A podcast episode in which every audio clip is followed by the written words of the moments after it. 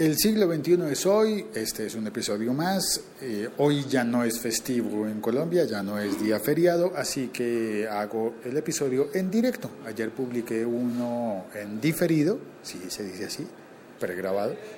Y hoy en directo, hablando de Apple y sus pretensiones, sus supuestas e hipotéticas pretensiones en contra de Spotify y en contra de SoundCloud.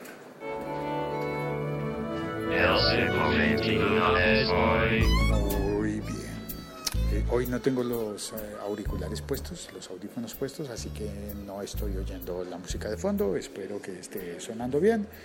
Y bueno, pues sí, eh, el tema sobre Apple. ¿Tiene algo Apple en contra de Spotify y en contra de SoundCloud?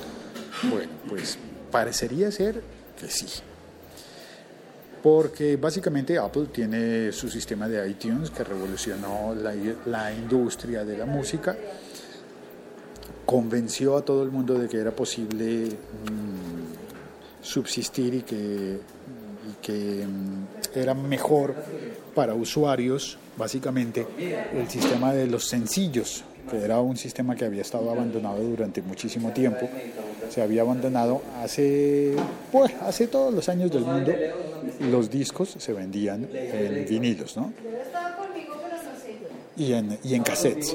Em, pero por alguna razón que yo no alcanzo a comprender, los vinilos, para hacer un vinilo, había que gastar una determinada pasta de, ese acetato, de esa mezcla, esa mezcla de, de, de materiales sintéticos con la que se prensaba un disco.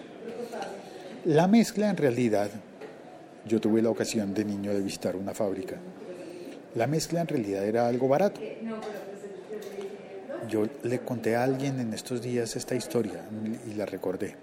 Tuve la ocasión de ir a la fábrica de discos CBS por aquella época. Uy, hace tiempo, sí, yo sé. CBS. Pues en CBS fabricaban los vinilos en una gran planta industrial. Eso es lo que ahora se conoce como Sony Music, aunque ya no tienen esa planta industrial, ¿no? Fabricaban los discos con un proceso industrial. Pero en aquel barrio de esa zona industrial de Bogotá, eh, algún amigo mío del colegio encontró eh, que había una pequeña fábrica de discos que se llamaba Fonobosa y era pequeña. Entonces también fuimos a visitar esa, esa fábrica pequeña. Lo interesante es que tenían apenas, yo que sé, cuatro máquinas de, de, prensar los discos. Y recuerdo que era como hacer, eh, como, como, como ves que se hacen los waffles, por ejemplo, o gofres para los belgas, eh, gofres o waffles, sí, una, una, máquina, una plancha caliente que tiene dos partes y que apachurra una masa, una masa hecha de vinilo. Esa masa de vinilo eh, queda convertida en una torta y en el momento en el que la máquina la prensa, eh, le pone también la etiqueta. Es decir, en las dos partes de la prensa le ponían una, en la parte de arriba un papel, en la parte de, abajo también un papel, en el centro ponían una bolita de masa, de masa negra, de vinilo, de acetato también se, llama, una mezcla, preparaban la mezcla, una preparación química que se preparaba esa mezcla y con las dos eh, partes de la prensa se apachurraba y luego le recortaban lo que salía. Es como hacer para, para Colombia y Venezuela como hacer una arepa, para los mexicanos como hacer una tortilla, para otros países del mundo como hacer una crepa o hacer un uh, waffle o gofre. Sí, eso mismo, pero con una pasta negra, dura, rígida, que después vas a poner en una tornamesa con una aguja y a reproducir en disco. ¿Por qué fue que llegué a esto? Ah, bueno, porque así se hacían los discos. La cantidad de masa era lo que diferenciaba a cómo producías un disco grande, LP, o un disco pequeño eh, de un single o sencillo. En España le decían single, en América le decíamos sencillo. Bueno, en, América anglosajona, en los Estados Unidos y Canadá también le decían single. Pues esos singles y el LP costaban prácticamente lo mismo para producirlo. Pero, atención, para producirlo.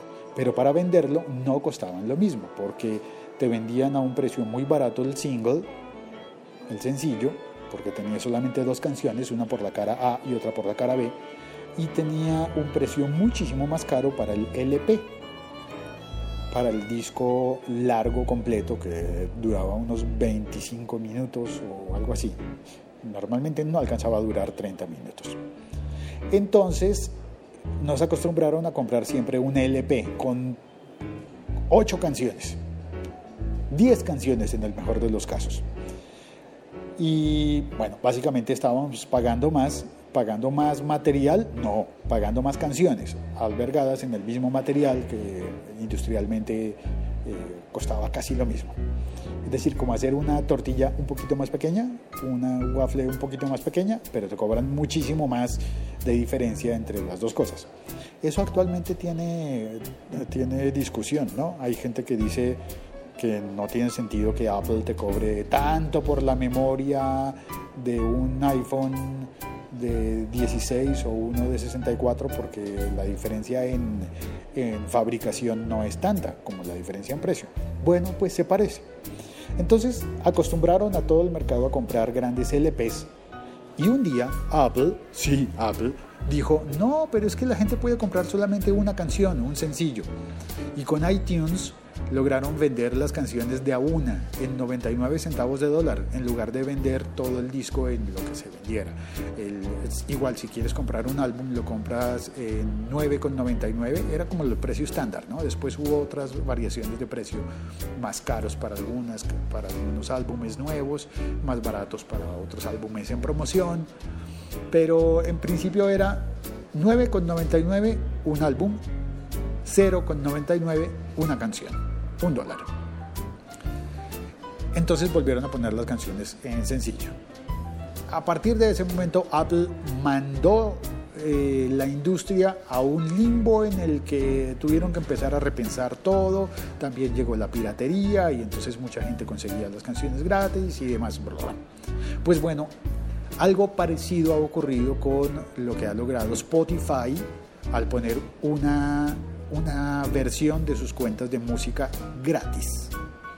Entonces tú puedes conectarte a Spotify, abrir una cuenta gratuita y por a cambio de oír una publicidad eh, puedes eh, acceder también a toda la música que quieras gratis. Eso no estaba contemplado en el modelo de, Apple. Sin embargo, Apple tiene para los Estados Unidos el iTunes Radio, que de alguna manera se parecería a lo que hace Spotify, pero a la vez no. Entonces Apple, ante, ante la situación en la que compró Beats, eh, la marca productora de audífonos Beats y que también tiene un servicio de streaming de música similar al de Spotify. Bueno, también está Ardio, está Deezer, está Napster y están todos esos. Pero digamos que Spotify ha sido el líder del mercado y el que más, el que más usuarios tiene. Entonces, pues em, Spotify está en la mira de Apple, al parecer, y Apple está haciendo presión con sus socios, las compañías disqueras majors, eh, para que Spotify no entregue la música gratis en esa cuenta gratuita, a cambio de publicidad. Al parecer no le convendría a Apple, porque Apple estaría pensando en lanzar, en relanzar su nuevo servicio de música integrando lo que ya tenía con iTunes Radio más el Beats, la marca Beats, eh, relanzarla posiblemente con un servicio gratuito, pero no por siempre, como el de Spotify, que te permite tener la cuenta sin límite de tiempo gratis y oír publicidad. Y eh, bueno, está entonces la presión de Apple en contra de ese modelo gratuito de Spotify, eh, y también, al parecer, hay una presión en contra de SoundCloud, porque en SoundCloud los artistas independientes pueden subir su música, incluso gratis. La suben gratis y la pueden dejar disponible gratis para la gente, para su público, eh, e incluso pueden permitir descargarla. No es el único servicio que puede hacer eso, pero es el más popular para los músicos. SoundCloud es el servicio por, por, mucho más popular por encima de, eh, por ejemplo, un servicio que creo que ya no existe, que se llamaba GarageBand, sí, como el software, eh, garageband.com, no he revisado si todavía existe, y hay uno que se llama Bandcamp, en el que los artistas pueden poner sus discos completos y regalarlos o venderlos. En SoundCloud no los puedes vender, pero sí los puedes regalar y los puedes reproducir. Entonces, se ha dicho que SoundCloud es para la música como YouTube para los productores de videos, que pueden poner sus videos y darse a conocer. Pues bueno, lo, lo que ha hecho Apple es que al parecer en su nueva plataforma que unificaría Beats con iTunes Radio, permitiría que los artistas independientes suban su música y la pongan disponible gratis. Es decir, hacer lo mismo que está haciendo SoundCloud. Eh, ¿Sería un golpe duro para SoundCloud? Posiblemente sí, posiblemente no. Ya sabemos que eh, igual el mundo está dividido en dos tipos de personas, las que siguen a Apple y las que no. O también podríamos decir que está dividido en dos tipos de personas, las que dividen el mundo en dos tipos de personas y las que no lo dividen en dos. Bueno, eso es un chiste gringo, ¿no? Es un chiste que he visto en las películas gringas. Dividir todo siempre en dos tipos de, personas, las de Apple y las de Android. Pero no, es que hay más sistemas operativos y hay gente que incluso no utiliza teléfonos y no utiliza otras cosas y bla, bla, bla.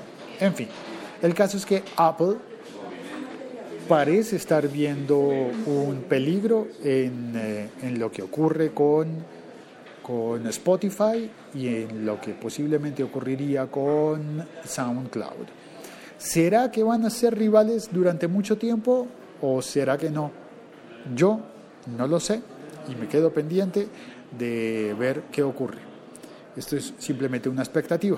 Ah, bueno, y... Eh, ah, espérate, hoy no vino nadie a saludarme en el chat, así que pongo el, eh, el robot y te doy un par de anuncios parroquiales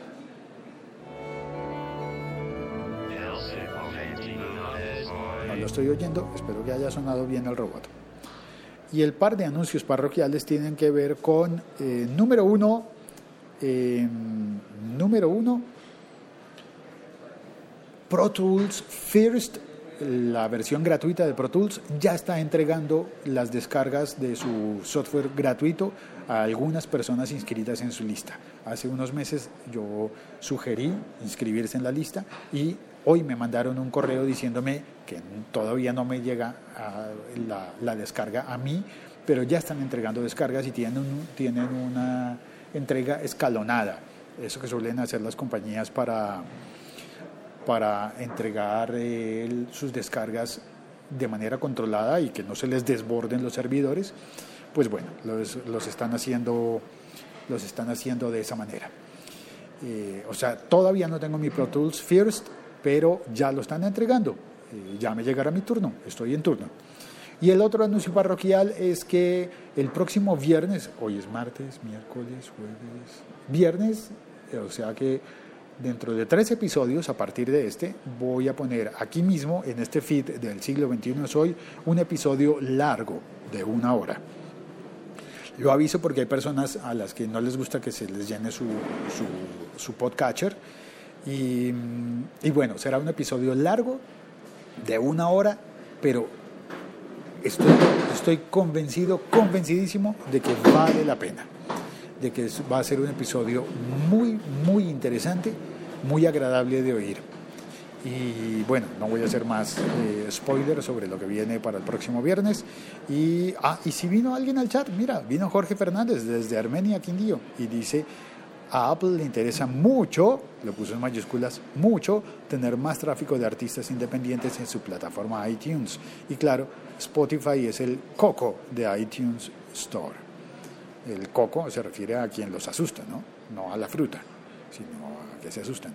Dice, y ni porque me regalen Pro Tools, ya me cansé con, ya me casé con Logic, ya me, casé, me cansé de Avid y, o Avid sus... Eh, y sus cambios repentinos. No, hombre, Jorge, en cambio yo sí tengo ganas de probar el Pro Tools Free porque es gratis, Y no significa que me vaya a casar con ellos, pero sí, si quiero tenerlo, pues es gratis, quiero probarlo y ver porque bueno, hay que darles la oportunidad, ¿no? ¿Qué tal que, qué tal que cambien? Que darle una segunda oportunidad. Tanto tiempo, tanto tiempo Pro Tools ha estado liderando la industria que de pronto salen con algo interesante. De pronto, ¿quién quita? Y Abel del Tecniquito desde Oaxaca, México, dice, me gusta más SoundCloud. Eh, ok, entonces ya veo que aquí tengo a dos personas que hacen parte del segundo grupo de personas en el que está dividido el mundo. El mundo se divide en dos grupos de personas, los que oyen podcast y los que no. Y así, ¿jugamos con esos los dos grupos de personas? Dos tipos de personas. Un abrazo desde Bogotá, soy Félix, en Twitter arroba locutorco, gracias a Jorge y a Abel por, por entrar al chat y ayudarme a enriquecer este episodio podcast. Un abrazo, un e-brazo, abrazo electrónico y nos oímos mañana, ¿vale? Gracias. Chao, cuelgo. Gracias Jorge, gracias Abel y gracias a ti que estás oyendo. Si te gustó el tema, eh, por favor cuéntamelo, eh, dale un clic a compartir el episodio y nada, eso de los discos es un recuerdo muy bonito. Ah, lo último que recuerdo sobre lo de los discos es que en la segunda fábrica de discos que visité, la que era artesanal, eh, las personas eran, eran más bonitas, eran, no sé, en la fábrica de CBS era todo industrial, todos estaban con, uniformados y demás, oh, todo muy rígido, era una fábrica con todas las de la ley. Pero en la otra, en la artesanal, eh, uno de los operarios eh, sonreía y me regaló una una bolita de masa de vinilo. Y yo guardé durante mucho tiempo esa bolita de masa porque era un recuerdo bonito. Y era eh, como estaba caliente cuando la sacaban, cuando la recortaban y la ponían en la máquina de tostar discos, pues eh, eh, esa bolita tenía, tenía forma de tenía forma de pato, era como juguete, tenía así como una cintura y como un pico por la forma como se estiró el vinilo caliente cuando lo, cuando lo sacaron y me regalaron eso. Yo era un niño y me dieron un patito de vinilo de recuerdo y eso fue bonito. Y posiblemente eso haya marcado mi vida y por eso me gusta tanto la música y por eso me intereso en cosas de estas. Vale, eh, con anécdota personal y todo, me despido. Chao, cuelgo. Hay perros a lo lejos. Ladran los perros.